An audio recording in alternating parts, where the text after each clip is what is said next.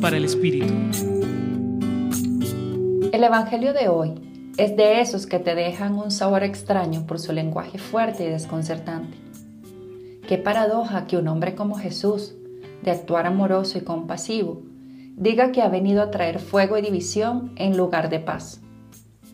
Y es que muchas veces entendemos la paz como la ausencia de conflicto, como estar tranquilo con todo y todos a tu alrededor, pasivo y desconectado de la realidad con sus complejidades y oscuridades.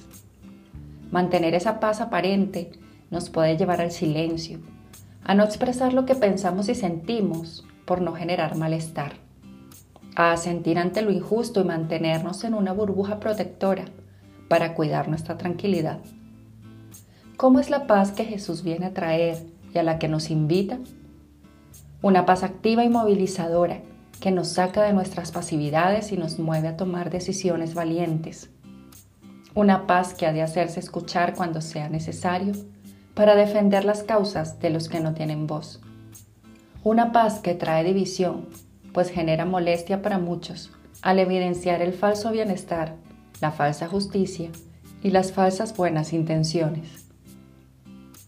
La consecuencia de comprometernos con esa paz es un fuego en el corazón que nos da vida, que se transmite a otros y que nos permite movilizarnos para generar pequeñas y grandes transformaciones a nuestro alrededor.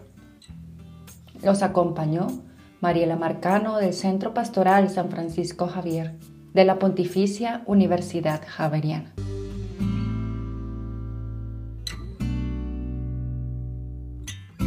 Escucha los bálsamos cada día entrando a la página web del Centro Pastoral y a javerianestereo.com.